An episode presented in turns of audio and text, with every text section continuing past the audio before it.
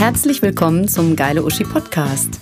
Wir sind das selbstironische Kompliment an alle großartigen Frauen da draußen, polarisierend, provozierend und authentisch.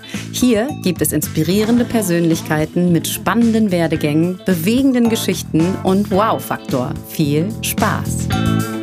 It's just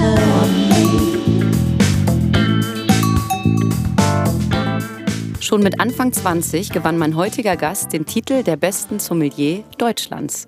Neben Wein beweist sie aber auch sonst einen hervorragenden Geschmack und ist eine Botschafterin des Genusses. Quasi eine Gourmet-Königin vor dem Herrn. Ich freue mich und begrüße ganz herzlich Claudia Stern. Hallo. Ja, hallo. Das ist toll, dass ich heute bei dir sein darf ja, und dass wir über Genuss sprechen und über die Sommellerie im Allgemeinen.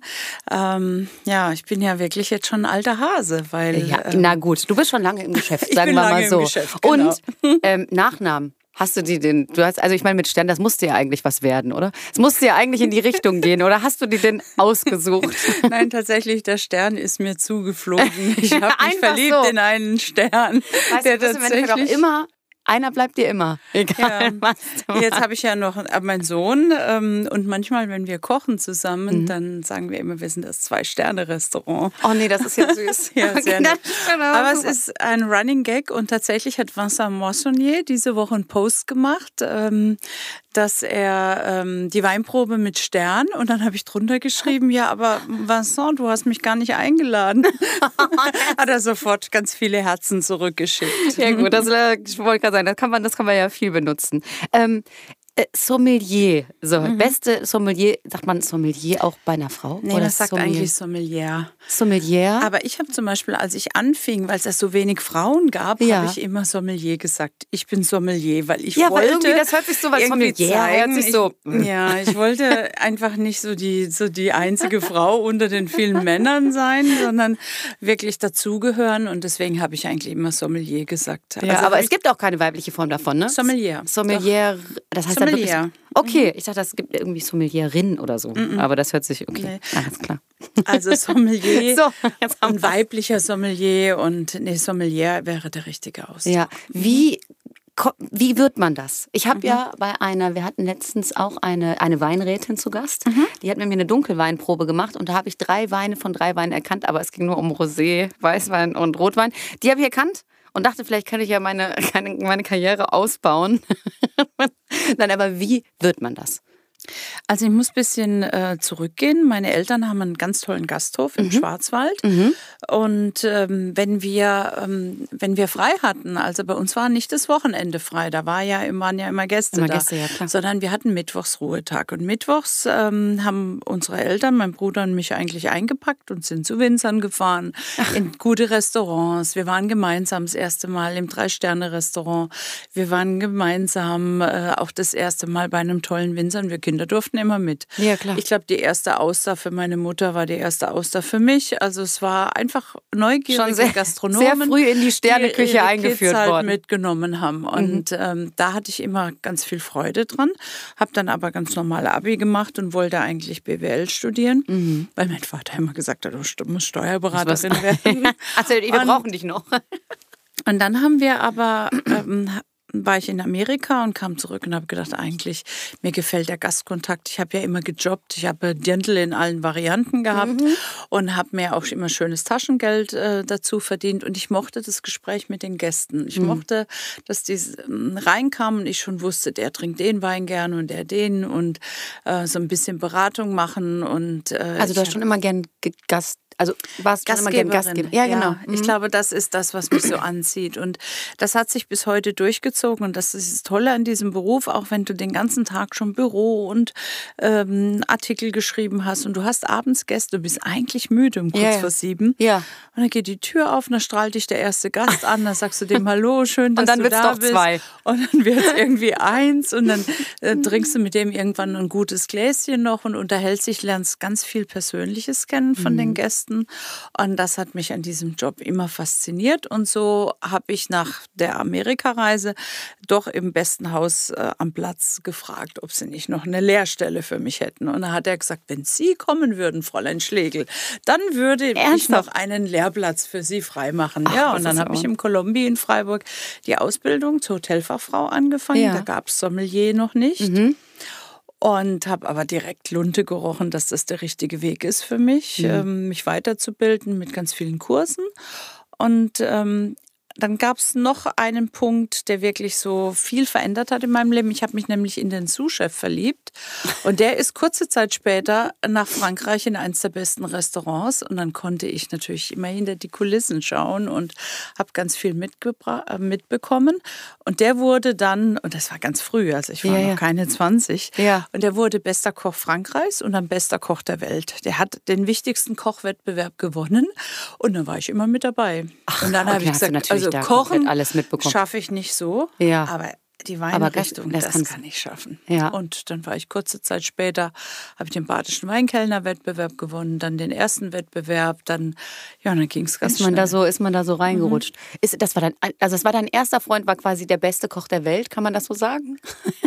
Ja, ja, eigentlich der, ja, kann man sagen. Kann man also der sagen. hat wirklich den Grand Prix Culinaire de Pierre Tétanger erst, in Frank erst für Frankreich gewonnen, weil er ja im Elsass gearbeitet hat, im Drei-Sterne-Restaurant. Mhm. Und dann gab es in Paris, und ich weiß, ich habe ihm übersetzt noch in der Nacht aus dem Escoffier, haben wir Rezepte gelesen und dann hat er so eine Idee gehabt und dann hat er mit dem Gericht am nächsten Tag gewonnen. Und dann gab es ein schön. unfassbares Erlebnis, war diese Preisverleihung in Paris das war, also ich habe nie mehr wieder so ein Event erlebt, weil mhm.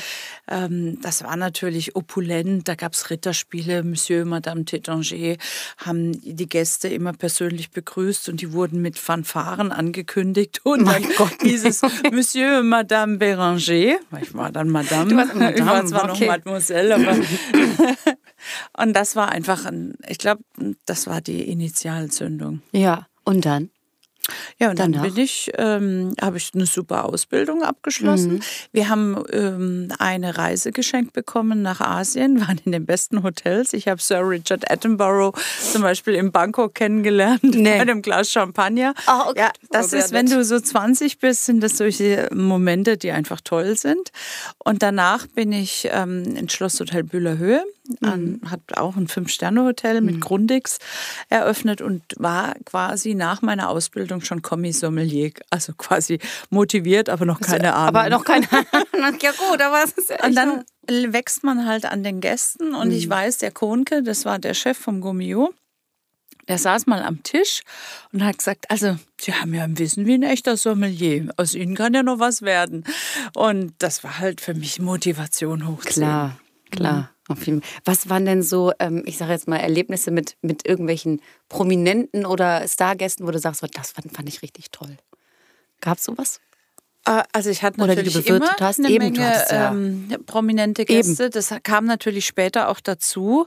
Ähm, also Jürgen von der Lippe war ich zum Beispiel also, auch schon mal in der Sendung. Ulla Kockambrink ja. hat mich gecastet für äh, Geld oder Liebe. Nein, ohne Witz, ohne das Witz. Ja es war so lustig und ich war mit in der Sendung und das war wirklich. Es sind auch seitdem, wenn wir uns sehen, freuen wir uns, weil wir natürlich auch, also gerade Ulla war ganz frisch und ich war ganz frisch und sie hat halt so eine Jungsommeliere da gecastet und ähm, wir haben immer mal wieder Kontakt und die trinken ja beide auch extrem gerne guten Wein. Mhm.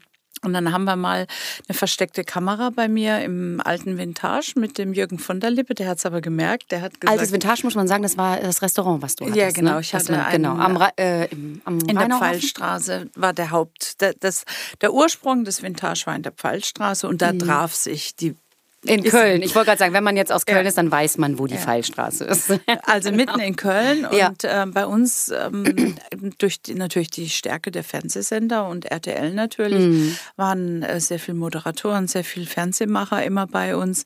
Ähm, ich kann mich auch an ähm, von ähm, hier Koslik äh, von der Berlinale später, der hat ja Filmförderung NRW gemacht mhm. und der hat sich mal ähm, also mit verschiedenen Schauspielern getroffen und hat mit denen halt dann die Filmförderung äh, bei uns verhandelt. Ja, ja. Und so kam es auch, dass ähm, Richard Markon, ähm, der bei RTL lange war, und Hans Maar, also die Macher halt mhm. von dieses Senders, die haben uns gefragt, ob wir nicht äh, uns zutrauen würden, die, das Catering von der Gala vom Deutschen Fernsehpreis zu machen.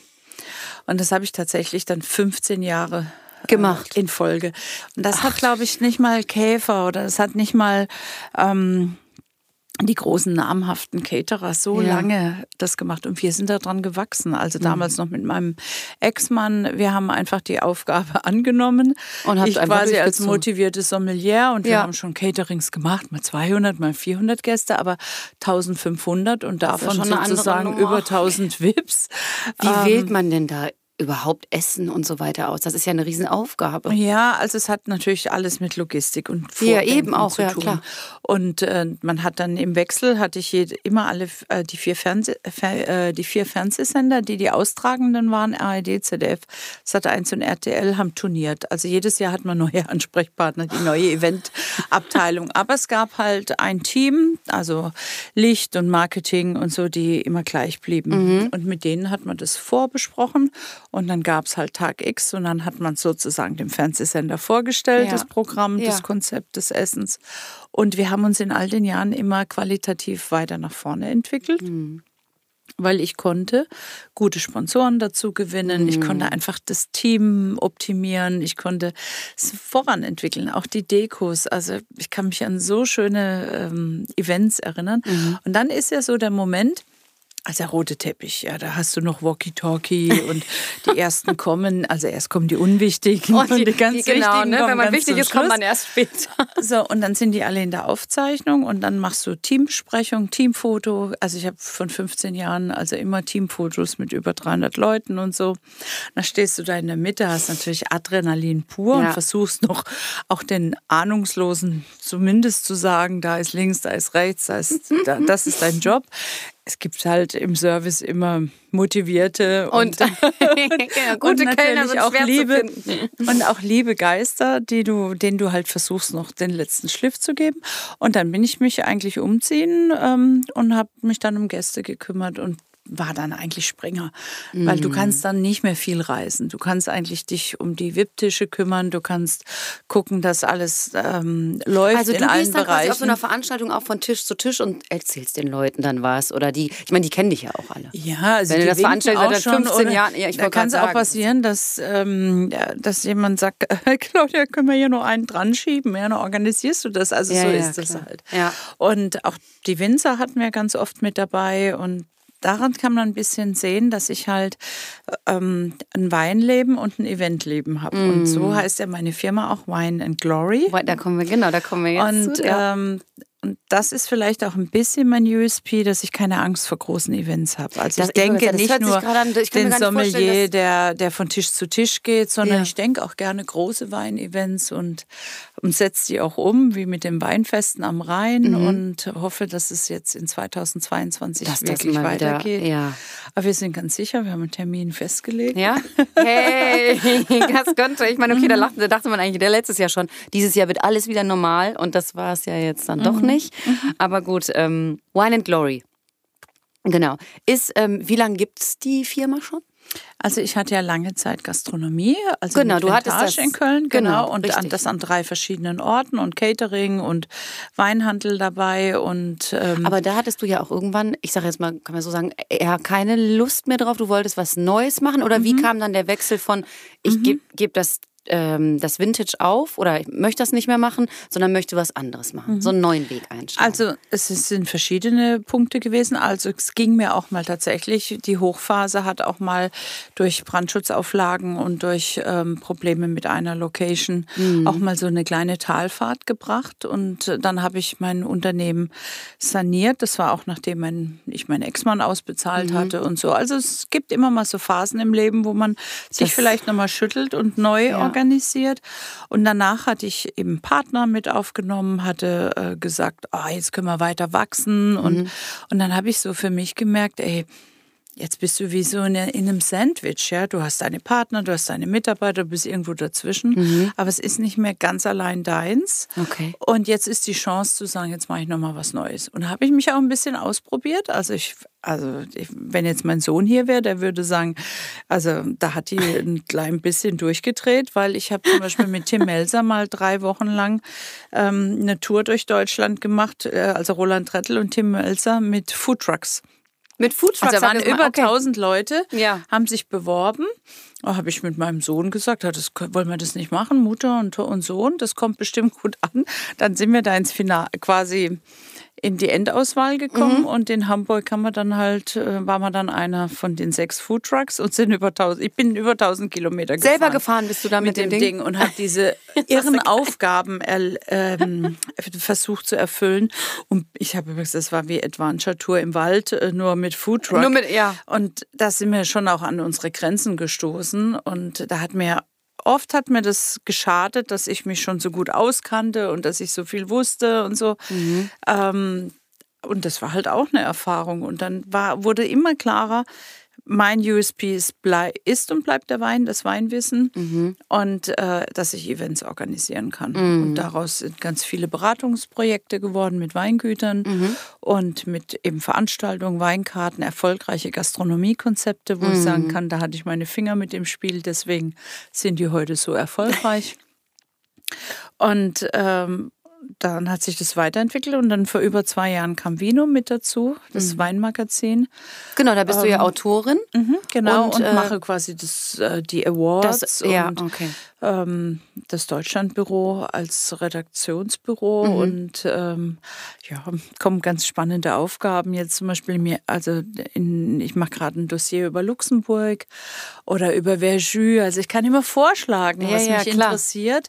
Und das ist auch etwas, ähm, was mich, die Neugier treibt mich ja an. Also die Neugier, in dieser Weinwelt oder in der Genusswelt Menschen kennenzulernen, die es eben besser machen als die anderen, zu verstehen, wieso dies so gut schmeckt mhm. oder weshalb die so erfolgreich sind. Und ähm, ich glaube, das ist etwas, weshalb ich auch heute hier sitze. Ja, das glaube ich. Ja, genau, das, ja, genau, richtig. Da passt mhm. auf jeden Fall hin. Wir hatten nämlich, das muss man vielleicht mal kurz sagen, auch unsere geile Uschi Weihnachtsfeier bei dir. Und ähm, das ist ja wirklich, also ein Weinloft mit mhm. einer, muss man sich vorstellen, da ist dann in der Mitte rechts ist so eine große Kochinsel und du empfängst da, je nachdem, wann du Lust hast, empfängst du da Gäste und dann ist überall steht ganz tolle Sachen rum, Gewürze und verschiedene Weine natürlich. Alles kriegt man da und du hast auch zu allem eine Geschichte, weil du wie, ich sage jetzt mal, wie so ein Bibliothekar, der in seiner Buchhandlung jedes Buch kennt. So in der Art, finde ich, ist das. Und du hast uns da ganz toll empfangen. Und wir hatten natürlich unfassbar gutes Essen. Und ähm, ja, du hast aber auch uns auch immer so viele Sachen über Olivenöl und Gewürze erzählt. Hast du auch heute mitgebracht mhm. hier. Vielleicht machst du das machst genau. Erzählst ja. du da jetzt auch mal was also zu? das Thema Olivenöl, ähm, im ersten Moment denkt man, jetzt kennt die sich mit Wein aus. Und das ist auch manchmal auch ein bisschen, dass Menschen sagen, na, die hat so ein, die, die Claudia Stern, das ist so ein Gemischtwarenladen, die macht so viel Verschiedenes. Aber ich kann sagen, nee, es ist nicht so viel Verschiedenes, hat immer mit Genuss und Herkunft das, ich finde, das passt super zusammen. Und mit Menschen. Und, ähm, und deswegen sind es meine Themen. Was hier auf dem Tisch jetzt noch fehlen würde, wäre Schokolade, weil auch da kenne ich mich Schokolade. aus. Ja. Und ich finde Top-Schokolade und Herkunft von Kakao und Wissen, wo es herkommt. Was wo wie eben, drin ist. Ja, genau. Und ja. eben nichts mehr mit Palmöl und dass eine gute Herkunftsschokolade wirklich erkennbar ist. Ja, aber Nachhaltigkeit ist ja auch ein dickes Thema gerade, ne?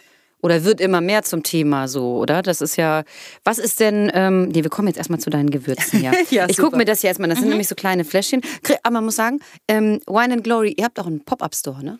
In ja, Köln im, jetzt. Im Moment habe ich das wirklich, ähm, eigentlich geht es ja äh, konträr zur Entwicklung draußen auf dem Markt, wo alle Leute nur noch im Online kaufen. Ja. Habe ich gesagt, nee, ich habe einfach so schöne Produkte und leider sagt jetzt neulich, sagt jemand, der Laden ist viel zu schön. Weinladen muss schön scheppig sein und Weinladen muss auf Paletten stehen. Und ich gesagt, nein. Warum? Da, da, da reinkommen und eine Da gute kann ich auch online bestellen. Genau, da kann ich ja online bestellen, ja. Und ähm, sich verführen lassen und nicht schon alles wissen, sondern sagen, ach mal eine Flasche in die Hand nehmen und das in die Hand nehmen und ein Gewürz und Olivenöl und eine Ja. tolle. Und wir hatten also- so schöne Weingläser bei dir auch. Ich finde auch, ein Wein aus einem richtig schönen Glas trinken ist auch so was Tolles. Ah ja, ich habe heute ein paar hundert Gläser bestellt. Das sind handgemachte Gläser. Ja, die sind auch toll. Und, ähm, richtig toll. Das ist auch mein Tipp jetzt, bevor wir zu den Gewürzen kommen. Ja. Wirklich, also äh, Nude Glas ist zu mir gekommen, weil es einfach die Zeit reif war. Also heißt die Glasfirma. Mhm. Die haben mich gefunden, die haben gesagt, hier, du bist ja so engagiert in Sachen Wein und möchtest du nicht ein bisschen mehr für uns machen? Mhm. Und dann habe ich aus den Gläsern probiert, war eigentlich schon für eine andere ähm, Marke oder Serie, so habe ich schon mit geliebäugelt, das neu zu machen, habe daraus probiert, ganz viele verschiedene Weine, auch Ja. nochmal mit unterschiedlichen Leuten und wir haben gesagt, aus Das diesen es. Gläsern schmeckt alles besser. Jeder Wein hat eine bessere Performance. Das ist so krass, das ist wirklich so. Und das ist, ähm, wie gesagt, diese, sind, das sind ja diese Mundgeblasenen. Mhm. Genau, und die sind ja ganz, wirklich Fein. ganz dünn, ganz dünn sind die. Da denkt man eigentlich so, oh, wenn ich die hier anfasse, dann Aber gehen die haben so kaputt. eine Elastizität durch dieses Handgemachte, das ist Ja. echtes Handwerk. Das schmeckt Und die sind. Mhm. gar nicht so ähm, empfindlich. Also wenn du einmal weißt, wie du es polierst und wie, wie dir natürlich klar, wenn du es blöd anhaust, dann geht ja Ja, jedes, geht ja Glas, jedes Glas kaputt. kaputt, aber ich aber eigentlich sind sie viel robuster durch diese äh, durch dieses Handwerk, was Mhm. diese Glasbläser noch können. Und ähm, das Verrückte ist ja, wir haben ja in unseren Köpfen durch unsere Großmütter vor allen Dingen, äh, wenn gute Gäste kommen oder der Onkel Siegfried, dann kommt die gute Tischwäsche raus, Mhm. Und dann kommen die kommt das schöne Wein- Geschirr und das schöne Weingläser. Was für ein Quatsch. Ist die Warum nicht wichtigsten immer? zwei Weingläser sind die für deinen Mann und, dein, Ja. und dich, ja. Ja. für jeden Tag. Das ist das wichtigste Glas. Ja. Nicht, wenn die Tante kommt, ja, und dann muss man die noch polieren, sondern jeden Tag ein gescheites Glas nehmen, ist mein Tipp. Mhm. Und das muss nicht so eine Riege von Gläsern sein, sondern dass man eigentlich ähm, das, was man in Weiß und Rot gerne trinkt, oder wenn man gern Champagner trinkt, dann kann man Weißwein und Champagnerglas auch mm, eigentlich kombinieren, weil äh, Top-Champagner oder Top-Sekte schmecken aus dem Weißweinglas ganz oft besser als aus so Flöten. Die sind nur schön, Mhm. Ach so. aber die bringen eigentlich nicht viel. Aber es ist gut zu wissen, das wusste ich zum Beispiel auch nicht. Dass das Flöte ist Champagner- ja, genau. das sinnlos. Ist, das ist ja ist okay, das ist schon mal ein guter Tipp. Sinnbefreit. Sinnbefreit. Braucht kein Mensch. Also kann man bei den Sektgläsern sparen, kann man sich besser ein gutes ähm, Weißweinglas holen, Ja. wo man auch Champagner draus spülen Ja, kann. Oder unbedingt. Sekt. Okay, Unbedingt. das ist schon mal ein gute guter. Tipp. Weil es gibt tolle Sekte, ja. Also ich bin natürlich, ich liebe Champagner und ich äh, mache ein bisschen Pressearbeit für Laurent Perrier, ein tolles Champagnerhaus und mochte es sehr mit der jungen, ähm, ähm, mit äh, Lucide Pereire de Nonancourt jetzt durch Deutschland zu ziehen und wirklich die Top-Champagner vorzustellen. Das macht mir große Freude. Ähm, auch, äh, die hat dann einmal erzählt, das war super. Dann hat sie gesagt, tatsächlich, meine Tochter ist geboren letztes Jahr an, an Weihnachten. Und dann kam ich nach Hause und dann habe ich mit meinem Mann eine Flasche Grand Siècle aufgemacht und wir haben einen Tropfen Champagner dem Baby auf die Lippe gegeben. Gott, das Und ich habe so für mich, und ich habe für mich gedacht, hey, wie großartig diese Tradition, das ist so ganz, die ist ganz pfiffig, ja, so Ja, ja. richtig tolle junge Macherin, ja. Ja. Und das ist einfach vom Großvater und das macht man so. Und das macht man so. Das habe ich noch nie gehört, aber das ist super. Ja, und, das, und da hat direkt die Bunte eine Story draus gemacht. Oh, das ist klar. Oh Gott, gib Das ihrem Kind Alkohol, ihrem Neugeborenen. Ja, aber sehr sympathisch, sehr nett. Ja. Jetzt ähm, Wir genau, kommen hier, über genau. Gläser endlich zu den Kommen wir zu den Gewürzen. kleinen. Ja, das sind ja auch, die sind ja auch in, äh, in drei so kleinen süßen Flaschen. Mhm. Äh, Chardonnay und Co. Pfeffer. Ja, ähm, es ist so, dass wenn man kocht, dass die Gewürze ganz oft die Matchmaker sind zur Spe äh, zum Wein. Und eben nicht jetzt, also du kannst jetzt zum Beispiel, wenn du eine Bio-Hühnerbrust, eine Kikok-Hühnerbrust, irgend sowas kaufst, dann kannst du die natürlich marinieren mit, ähm, mit Curry oder du kannst sie ganz pur lassen oder du kannst frische Kräuter nehmen.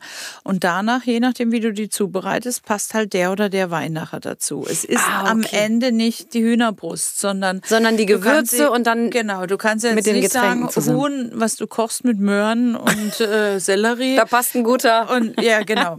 Also da kannst du wirklich einen einfachen Gutsriesling toll dazu trinken. Und wenn du die aber scharf machst, die Hühner mit Chili und Zitrone und eher so ähm, das auch eine große Haut gibt und das wirklich ein bisschen Schärfe dazu kommt und du auch mit dem Pfeffer Akzente setzt, dann kannst du natürlich einen ganz anderen Wein machen. Mhm. Äh, kannst natürlich auch in Rot ähm, dann die Hühnerbrust servieren, mhm. ähm, also einen Rotwein dazu nehmen. Also die Gewürze sind ganz oft die Matchmaker. Zum Chardonnay, weil für mich im Weiß neben dem Riesling Chardonnay sicherlich der die hochwertigste Rebsorte ist, die mich fasziniert, gerade mhm. aus Burgund. Ja. Aber es gibt auch tolle deutsche Chardonnays oder auch im Champagner Blanc de Blanc. Dazu habe ich wirklich meinen, eigentlich meinen Lieblingspfeffer. Das ist der wilde Andaliman. Mhm. Das hat, der hat so feine Zitrusnoten, aber der ist eben nicht so zitronig wie Sichuan, sondern weil das halt eine wilde Lese ist.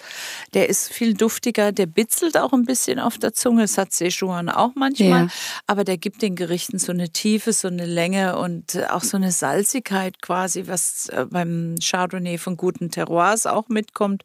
Und deswegen ist es jetzt mein Chardonnay und Kobpfeffer, also mhm. Weißweine, die ähm, Grip haben, Weißweine, die ähm, ein Rückgrat haben, Weißweine, die dich begeistern, die nicht unbedingt von der Säure getragen sind, sondern eher von einer feinen Cremigkeit und einer subtilen Frucht.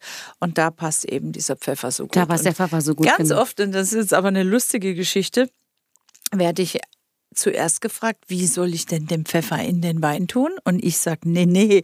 Das, ja, das wäre jetzt, also genau wie, genau, wie soll man das denn anwenden? Kochen. Einfach also nur rein. Tatsächlich danach weiß ich, wenn ich mit dem koche, kann ich ins Chardonnay-Regal greifen. Okay, das, ja, das heißt im Endeffekt, du empfiehlst quasi auswählen. jetzt ein Gewürz mhm. und dann sagst du, der Wein passt dazu, egal ja, was da genau. hängt, ob das ja. Hühnchen jetzt dazwischen hängt oder sonst ist was. Egal, genau. Das ist ja Weil super. du kannst auch vegetarisch machen. Du kannst ja jetzt auch sagen, ich mache eine rote Beete und griechischen Joghurt und mache da frischen Andalima. Okay, das, okay, deswegen auch jetzt hier zum Beispiel Barolo und Co. Mhm. Pfefferkomposition. Das heißt einfach, egal was du damit machst, passt super ein Barolo zu. Ja. Genau. genau. Und die Gewürze, die kann man nämlich bei dir im Laden, mhm. in dem Pop-Up Store, kann genau. man die nämlich genauso kriegen. Und das finde ich halt, das ist eigentlich echt eine tolle Sache. Hier, Rosé, Salz kommen wir zum. Ja. Mega gut. Das kann man sogar knabbern. Also das ist super. Da kann man auch ganz einfache Sachen machen, indem man vielleicht auch so Kartoffelchips selbst macht. Und ja. dann gibt man das drüber und dann einfach nur Und dann Rosé passt immer ein Rosé dazu. Und es schmeckt total lecker. Also da ist, da haben wir wirklich ähm, eine spannende Mischung gemacht. Und, und sieht auch total so einem, süß aus. Ja, ist auch ein, auch ein hübsches Geschenk. Und die, Flaschen sind neu, weil ähm, ich hatte vorher so Gläschen und da muss man mal mit dem Finger rein. Ja. Und die Flasche ist viel mm, Kannst besser, du einfach so, so, ja genau, so Und weil ich natürlich von weitem sofort, aha, das muss was mit Wein zu tun haben. Das stimmt, das passt natürlich Flasche super ist. zusammen, genau. Aber Dann, ja. ähm, diese, diese Frage, kommt denn der Pfeffer in den Wein? Der, Diese Frage, die hat mich natürlich lange beschäftigt, äh, wie denn das kommt oder wie ich wie das umgehen kann oder gleich vorweg sagen.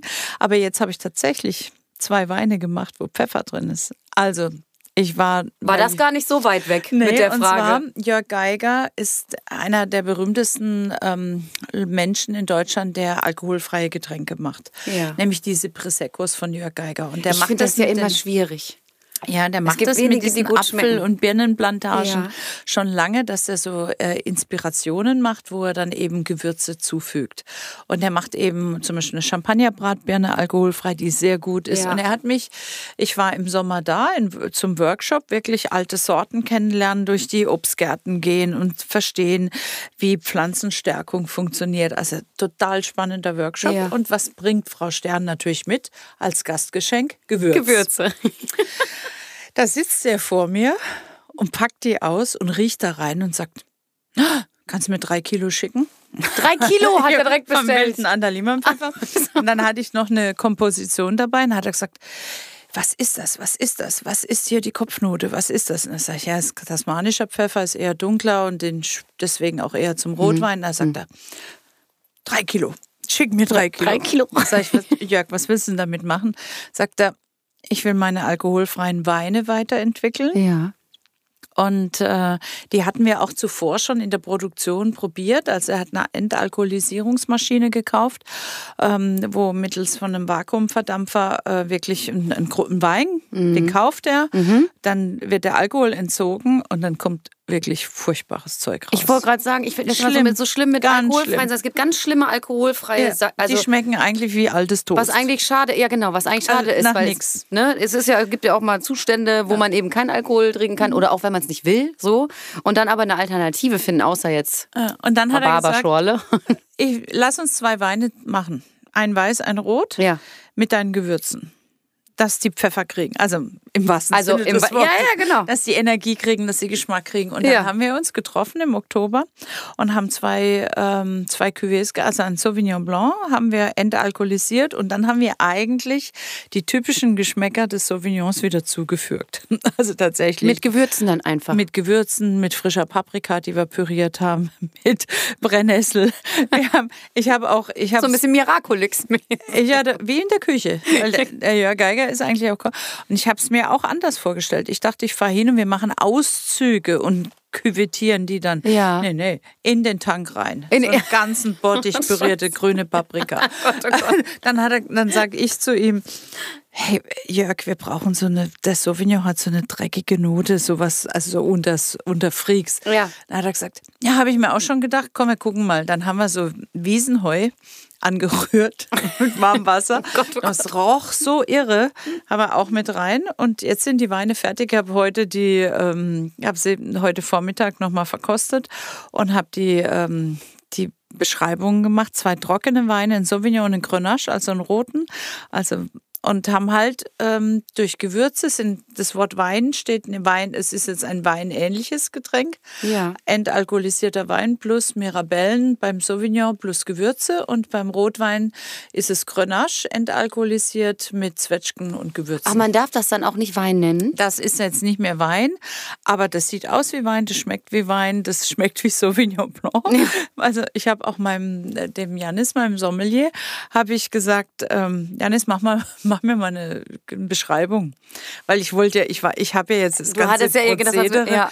und der hat wirklich eine super Beschreibung abgeliefert und finde die auch ganz toll. Und das hat mich natürlich beflügelt und jetzt habe ich es dem Jörg geschickt und ja, jetzt haben wir zwei richtig gut. Gibt's endlich gut, ich wollte gerade sagen, alkoholfreie Sachen jetzt auf dem Markt. Also mit dem, Dank dir. und in mit dem einen, also im Sauvignon ist der wilde Andaliman-Pfeffer und tatsächlich im Grenache ist der tasmanische Pfeffer. mhm. Okay, alles klar. Dann hast du hier noch mitgebracht Mhm. ein Olivenöl. Ja, das ist ein, also Olivenöl, ich habe die erste Olivenölmesse in Deutschland initiiert. 2003 bin ich hingegangen, zum, damals zum anderen Magazin, zum Feinschmecker und habe gesagt, wollen wir das nicht zusammen machen? Olivenöl ist ein Thema und die Leute sind so ahnungslos. Ja, sag, sag, gib uns die- Tipps. Worauf muss Ja. man achten, wenn man irgendwie das kauft? Weil tut also für mich ist, sind schon so Sachen wie Bio. Also das ist, glaube ich, äh, habt ihr auch beim Wein und bei Genau, Bio, Foodprodukten. Es erkennt ihr hinten an diesem grünen Zeichen. Ja. Das ist wichtig, Das weil ihr Label. einfach wisst, dass die Natur nicht ausgebeutet wird, sondern wirklich auch erhalten bleibt Mhm. Okay. und in Sachen Qualität.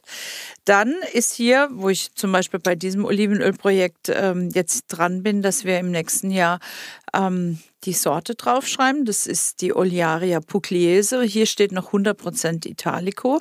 Okay, einfach der 100% italienisch. Ja, ja, made in Ja, Italy schön. und das ist ein Qualitätszeichen. Das reicht mir eigentlich nicht aus, weil wenn du Wein kaufst, kaufst du ja auch Riesling oder Sauvignon oder sagst, nee, die sind mir zu säurebetont. Ich möchte lieber was milderes.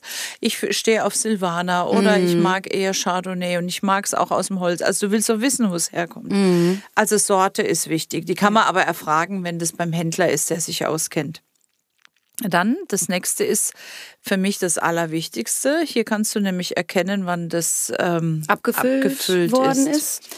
Und zwar 2021, 20-21. Ja, das ist doch- das ist nicht genau her. ein Jahr her. Ja. Das heißt, die Oliven haben wir geerntet am 5. November. Ja. Und dann brauchst du etwa so vier Wochen, sage ich mal, vier, sechs Wochen, bis du äh, das Öl verarbeitet, geht es innerhalb von zwei Stunden. Und Mhm. das ist auch total wichtig zum Schutz vor Oxidation. Aber dann machst du noch ein natürliches Sediment, dass also die Trubstoffe sich noch absetzen und dann füllst du und dann brauchst du die Flaschen und dann füllst du die steril und du musst das Etikett mit den Analysedaten haben Mhm. und dann kannst du auf den Markt gehen. Und äh, das ist wichtig, dieses, wie lange das haltbar ist. Das ist völlig uninteressant. Schmeckt das denn dann auch noch, wenn das nämlich, jetzt steht da dr drauf, bis en- 30. September. Also eigentlich ja nur, zwei Jahre. ja, ja, genau. Aber ich sag mal, jetzt kommt, ich habe vielleicht noch, ich habe vielleicht nur 18 Flaschen. Ja. Und, und in der ersten Januar, ich habe den Spediteur schon beauftragt, weil wir machen jetzt im, im, mit der kommenden Ernte Halbliterflaschen, wir machen Literflaschen, wir machen kleine Fläschchen, so Versucherfläschchen mhm. für Degustation und wir machen noch drei Liter Boxen für die Gastronomen. Gastro mm, okay. So Bag-in-Boxes, wo das Öl auch lange frisch bleibt, also mhm. wirklich eine hohe Qualität auch behält.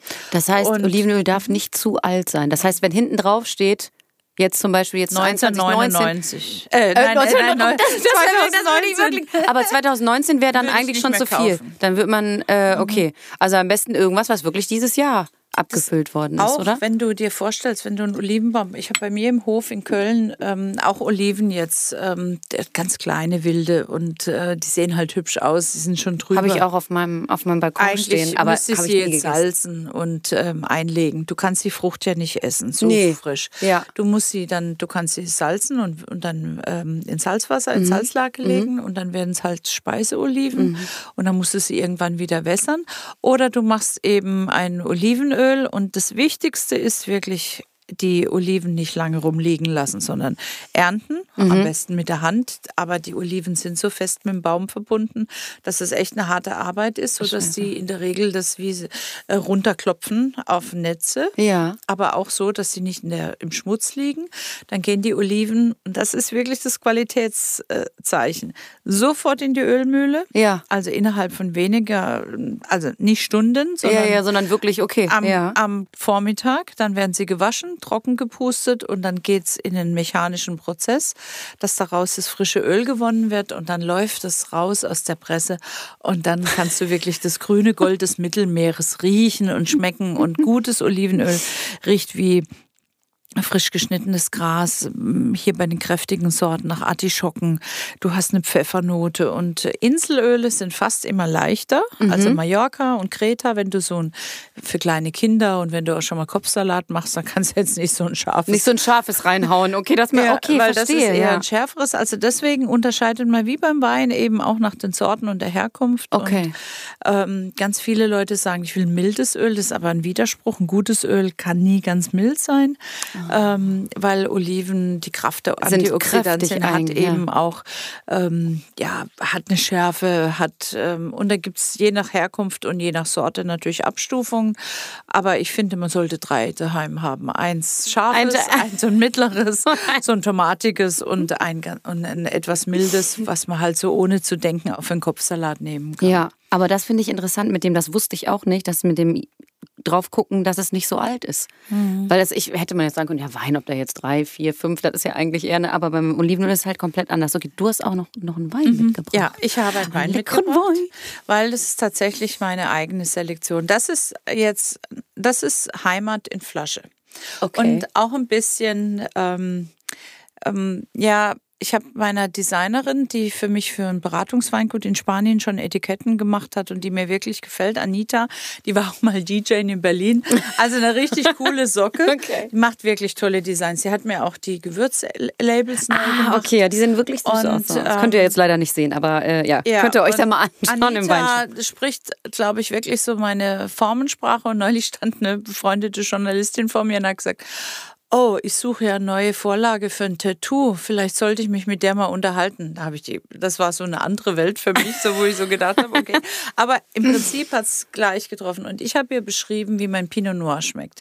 Ich habe nämlich gesagt, mein Spätburgunder 2017, das ist aus meiner Heimat. Mhm. Und ich habe mit dem Winzer, mit Joachim Heger aus den besten Iringer Lagen ein, ähm, ein Fass selektiert, ähm, das Pièce, Burgunder Pièce, also mit 300 Litern.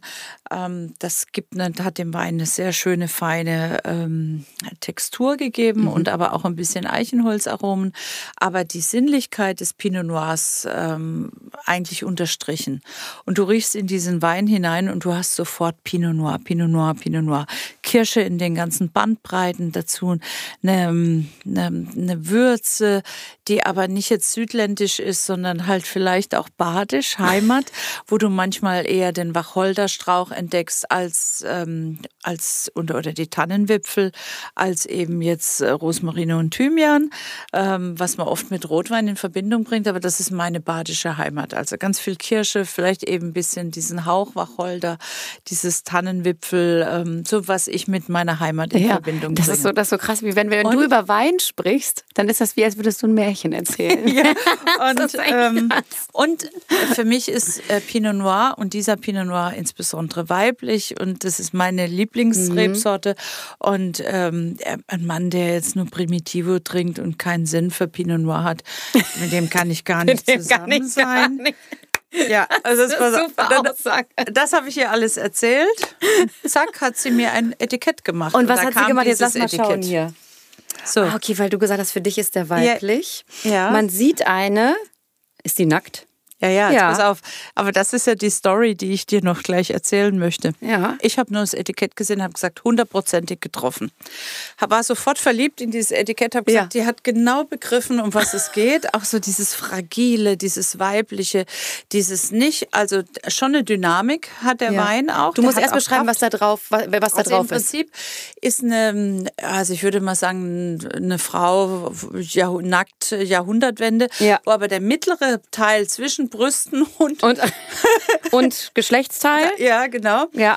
Der ist Ähm, irgendwie so eine, ist das eine Pflanze? Nee, ja, was entweder was äh, entweder eine Pflanze oder zum Beispiel von so Kirchenfenstern so Monumente, so Irgendwie so Gewächs, Also ja. ja, genau. Auf jeden Ja. Fall ist der Mittelteil äh, ist mysteriös. Das Aber, stimmt, das stimmt. ähm, Da, wo unser Herz ist. da wo unser Herz ist, ja, und äh, vielschichtig und ähm, ja. Stimmt, das passt. Ja, So, okay. Und ich habe mir dieses Etikett tatsächlich.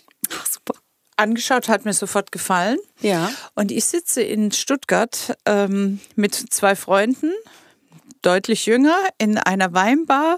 Wir trinken guten Wein und ich sage, oh, ich muss euch was zeigen. Wie findet ihr mein neues Etikett? Und nehme mein Handy und mache das Etikett groß Ja. und sehe, nachdem der Druckauftrag schon gegeben war, Was, was denn? Und dann? das Geschlechtsteil, also die Muschi.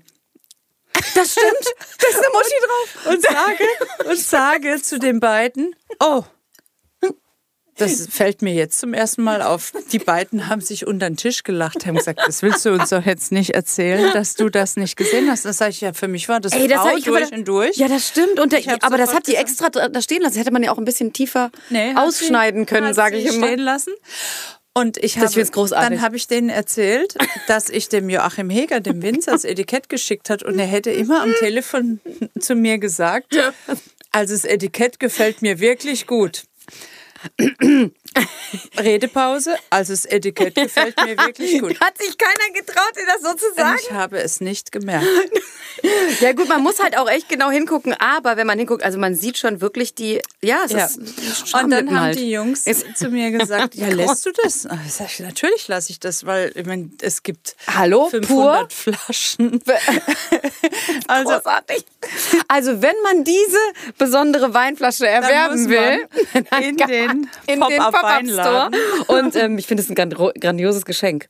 Also wirklich, habe ich noch nie gesehen auf einem Etikett. Respekt. finde ich richtig gut. Und weil du ja auch gesagt hast, der, der ist für dich weiblich. Ich finde, das passt.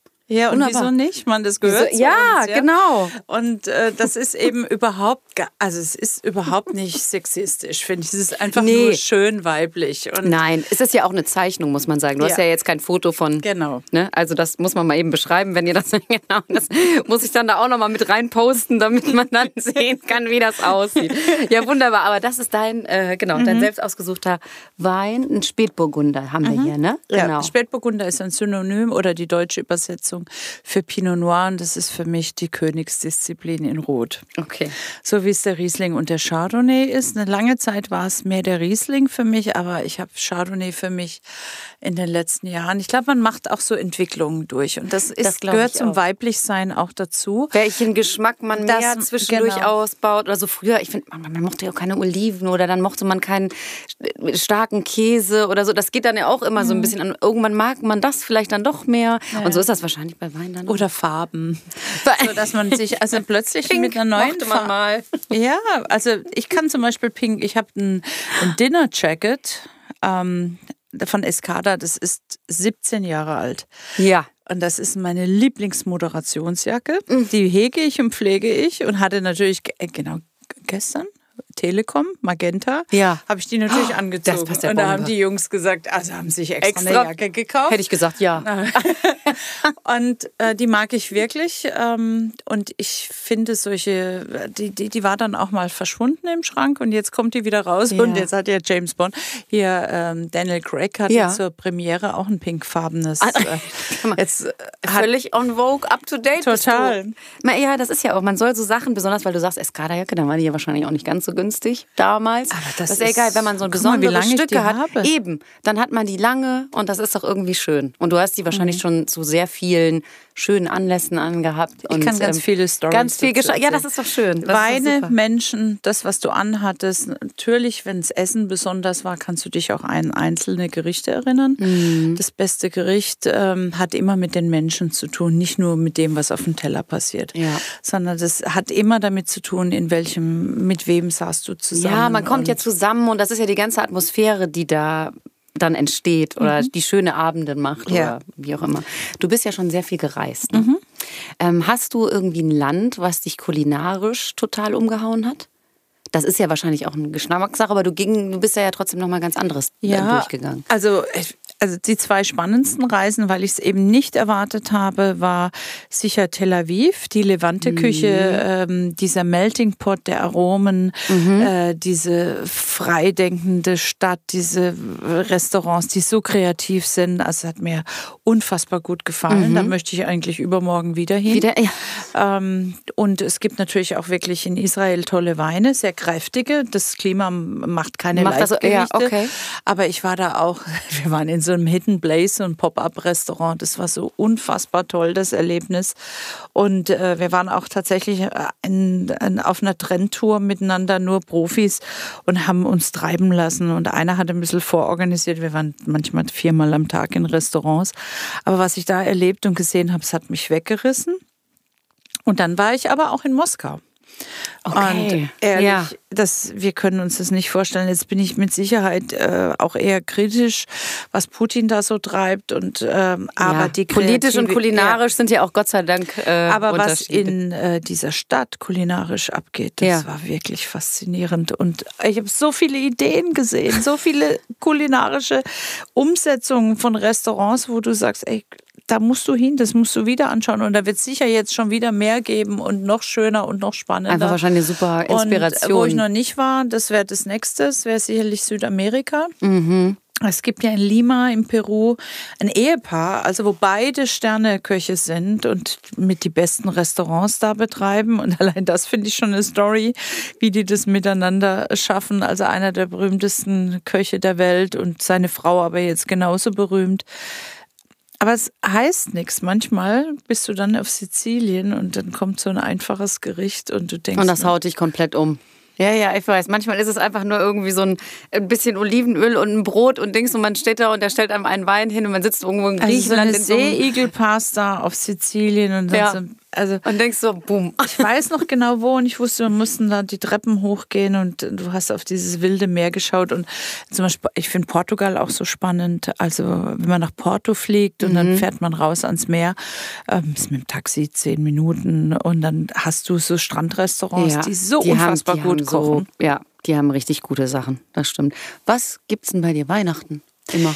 Also, ähm, wenn es nach mir ging, würde es tatsächlich, glaube ich, immer die Kombination aus Fondue, Raclette, viele Salate, viele Söschen und so geben. Alles so, damit das so ein bisschen länger dauert, alles, ne? Ja, und irgendwie. Ich mag das so, auch total gerne. Raclette. Der Tisch einmal voll machen, da muss keiner mehr aufstehen und am besten erst am nächsten Tag die Küche aufräumen.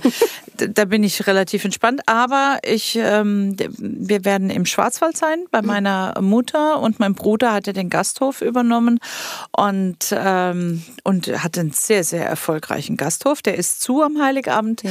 Und ähm, Max, mein Sohn, und Vincent, mein Patensohn, kochen. Und die beiden haben jetzt entschieden, dass es erst ein Tatar gibt. Und dann gibt es Trüffelpasta.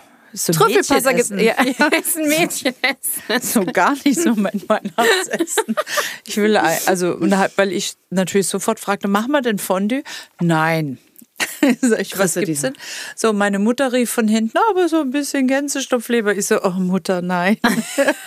also jeder hat gewünscht, daraus ist jetzt, glaube ich, Rinder äh, Tatar und dann Trüffelpasta und dann ja, lassen wir uns mal ja, ist Wir trinken gut. immer gut und ähm, etwas, wo ich jetzt ähm, recherchiert habe, was dieses Jahr ins, äh, sicherlich in ähm, ähm, wegfällt. Ich mag gern diese Feierlichkeit am ersten Weihnachtsfeiertag in, in das Freiburger Münster zu gehen. Mhm. Aber das kann man vergessen. Das ja, ist, das ist ja leider gerade alles auch ein bisschen eingeschränkt. Also muss ich jetzt einfach, weil ich mag ähm, dieses ähm, dieses Singen, dieses einfach Weihnachten einen Sinn geben, mm. ja.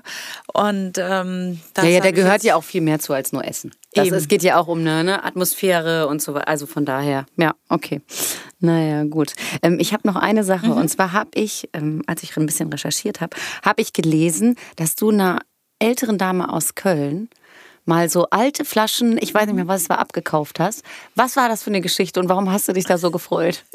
ja, ich meine, weil das Allercoolste an der Geschichte war, der Nachbar von der Frau, den kenne ich gut, ist wirklich ein guter Freund. Und der ja. hat gesagt, ja, die ist jetzt nicht mehr so ganz fit und die, der bleibt nicht so viel über ja. äh, von der Rente und hier mit der teuren Wohnung. Und, und hat so. er irgendwo Flaschen und, gelagert oder was? Und die hat aber einen Klimaschrank. Ähm, hat der, der, Vater, der Mann ist verstorben und äh, da in dem Klimaschrank sind ein paar tolle Pullen. Also tatsächlich Petrus, äh, Pichon Comtesse de Lalonde, Pichon, äh, Pichon Baron. Ähm, okay, die, wie, also die Leute, die wie ich keine Flaschen, Ahnung haben, richtig teure Dinger ja, oder was? Ja, über 3000 Euro heute Pro wert. Flasche? Und, und dann welche für 300 hat und so. Und, ähm, und du mein Freund sagte, ja. ja. Äh, willst du die mal anschauen? Habe ich mir das angeschaut, habe mich mit der Frau unterhalten, hat gesagt, ja, wissen Sie, dann würde ich halt öfters mal eine Maniküre und eine Pediküre und ich trinke eigentlich jetzt mittlerweile lieber Likörchen und ja.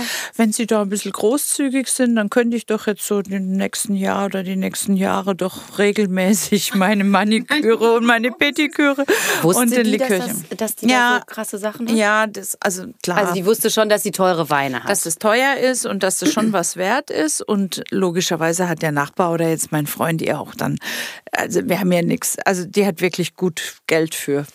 Also ja, genau, für so, also super. Für, ähm, also die kann jetzt, genau, die feiert auf jeden Fall schönes Weihnachten mit Likör und manikürten Fingernägeln. Ist das super, oder? also weißt du, wenn du, wenn du dir mal äh, überlegen musst, dass du dir eine Pediküre nicht mehr leisten kannst, also dann mm. muss ich doch sagen. Ähm Tja, war Wein gute Investition. Mm. Soll man, sollten wir uns vielleicht alle ein bisschen teure Weinflaschen in den, in den Kühlschrank stellen. Sehr schön.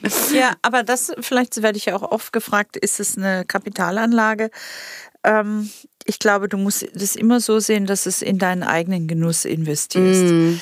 Klar, wenn du es dann mal verkaufst, äh, so ist es auch mit Kunst. Also natürlich hast du immer, du hast bei vielen Kunstwerken, die du hast, Glück, dass die wirklich ähm, viel Geld wert oder im Wert steigen, aber manche haben nur deinen ideologischen, ja, ja, deinen ideellen Wert. Und da musst du dich immer wieder erfreuen, dass du sagst, den hänge ich jetzt mal. Ich habe von Basel jetzt einen Trinker. Ja, den finde ich natürlich so toll, weil der hängt auf dem Kopf. ja. Das passt irgendwie zu mir. Und der hat jetzt natürlich durch Baselitz natürlich eine Wertsteigerung. Mhm. Aber ich habe zum Beispiel ein Werbeplakat ähm, für eine Ausstellung von Picasso mal gekauft und die hat mir den Wert dass das äh, quasi ein Bild ist, was durch alle Läden, die ich hatte, mitgezogen ist. Es Ach, hing okay. überall und das ja. ist, ist die Verbindung. Leute kommen zu mir ins Loft und sagen. Das hang doch diese, da schon. Erkennen Ja, ja, genau. Da, der Picasso. Das war mhm. nur ein Werbeplakat für eine Ausstellung. Gut, das ist groß. Es ja, ja. hat auch mal 1700 Mark gekostet. Vielleicht kostet es heute 5000 oder so. Aber viel schöner ist es, dass Menschen sich an einen Ort erinnern, ja, wo ja, das schon mal hing und das mit mir verbinden. Und ähm, diese Stories das immer wieder. Eben, das meine ich, es geht um die Geschichten. Die das, das war ja das so interessant ich rauskitzeln. Das ist doch genau. Hast du denn ähm, für 2022 ähm, neue Pläne? Projekte, was, was du angehen möchtest? Ähm, oder irgendwas, was vielleicht noch größer wird oder auch kleiner? Ja, ich habe ähm, das, du hast es nämlich nicht gefragt, bin ich jetzt ein bisschen froh drüber, weil so ich ähm, werde diese eigene Produktelinie Ja. nicht Wine and Glory nennen, sondern die hat einen neuen Namen und auch schon ein neues Logo. Und zwar heißt es Victor und Violetta. Und der Genussshop wird größer auch. Es gibt also nicht nur die Gewürze und den Wein, sondern es gibt noch eine Trüffelserie mit sehr spannenden Sachen. Und da werde ich mehr drumherum bauen, weil ich für mich entdeckt habe, du kannst nicht alles immer mit, also mein Gemischtwarenladen will ich besser Willst du ein sortieren. bisschen sortieren? Okay. Also ja. Wine and Glory ist meine Agentur, das bin ich, meine Beratungsleistung und Okay. die Events, die ich organisiere, aber meine Produktlinie wird Victor, Victor und und Violetta Vic- okay. heißen. Warum wird die so heißen? Da gibt es doch bestimmt auch eine Geschichte. Das gibt eine tolle Geschichte. Her damit. Nee, die ist noch nicht. Äh, da, oder wird die dann, vielleicht wird die dann irgendwann mal erzählt, wenn Ja. das raus. Okay, dann ist es auch. Damit kann ich leben. Die erzählst du uns einmal 2022. Okay, sehr schön. Ja. Also es gibt Victor und Violetta, aber ich habe die beiden noch nicht kennengelernt, aber es hat mit einem Menschen zu tun. Und ähm, mir gefällt äh, dieses Victor und Violetta, dieses und ist ja ähm, dieses Quäntchen mehr. Das gefällt mir auch ganz viel, äh, ganz oft an Restaurantnamen. Ja, okay. Und dieser Wortlaut, Victor und Violetta, und das sind zwei außergewöhnliche Namen. Und die Idee eigentlich nachher ist, dass nicht mehr ich schreibe, sondern es gibt Produkte für Victor und Produkte für Violetta. Und das sind junge Leute, die darüber Super. mehr die Beschreibung machen. Okay, verstehe. Und dass ich mich so ein bisschen in den Hintergrund nehme, weil ich sage, ähm, Victor und Violetta, mit denen kann ich alt werden. Sehr schön. Ach guck mal, das hört sich doch super an. Ähm, dann habe ich noch eine Sache. Hast du mir auch ja schon so ein bisschen äh, zugesendet, aber ähm, wir machen bald eine geile Uschi-Playlist für Spotify. Ja. Was willst du draufpacken? Packen wir nämlich mit drauf. Da kommen nämlich alle Lieblingssongs von unseren Gästen auch Also mit drauf. Say a Little Prayer for Me ist Ja. ähm, Okay. äh, tatsächlich einer meiner Lieblingssongs. Ja. Äh, also es sind schon zwei alte Gassenhauer. Dazu kommt einmal Natural Woman, äh, Aretha Franklin. Ja. Aber was mir, oh, was ich fast zwei, dreimal die Woche, glaube ich, in meinem Instagram-Account spiele, ist von Carla Bruni. Ja. Just a Perfect Day. Oh, das ist schön. Just das a habe ich mir schon. perfect day. Und Sehr es ist schön. tatsächlich, wenn ich das spiele oder wenn ich das aussuche, war es einfach ein guter Tag. War es ein guter Tag. Dann hören wir uns das gleich nochmal zusammen an. Und ähm, ja, dann sage ich erstmal ganz, ganz herzlichen Dank, dass du da warst und ähm, so viel Genuss hier reingebracht hast. Und ähm, ja, wir sehen uns auf jeden Fall wieder. Ähm, wir sind gespannt auf Victor und Violetta und auf den und auf Wine und Glory und alles, was da noch passiert. Und ähm, ja, ich sage Dankeschön. Vielen Dank. Es war total kurzweilig. Wie fast immer, wenn man Wenn über man sich Genuss gut unterhält. Genau, ja, genau. richtig. Also, wir sagen Tschüssi, bis zum nächsten Tschüss, Mal. ihr Lieben. Wenn ihr mehr Super Uschi-Material sehen oder hören wollt, dann besucht doch unsere Homepage www.geile-uschi.com oder folgt, liked, kommentiert unsere Beiträge auf Instagram. Das ist dann Geile Uschi Kongress. Und Videomaterial gibt es auch noch auf unserem YouTube-Kanal. Damit seid ihr dann bestens versorgt und äh, ja, bleibt großartig und vor allem gesund. Tschüss.